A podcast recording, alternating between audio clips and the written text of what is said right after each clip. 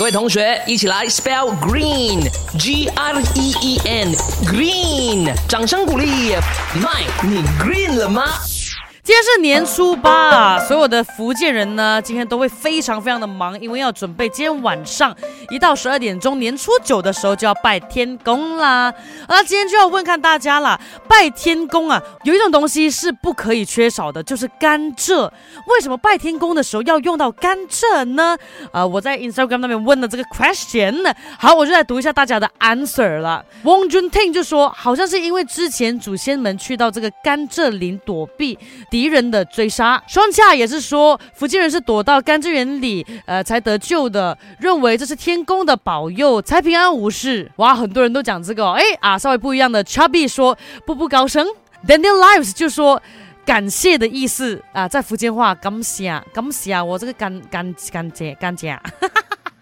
我不会啊，甘蔗的福建话叫什么？好了，我现在直接来揭晓答案了。其实有个传说的，就在这个唐朝年代啦，哈，就有一对军人，他们就从北方啊杀到南方的这个过程当中了，就遇到这个语言不同的福建居民。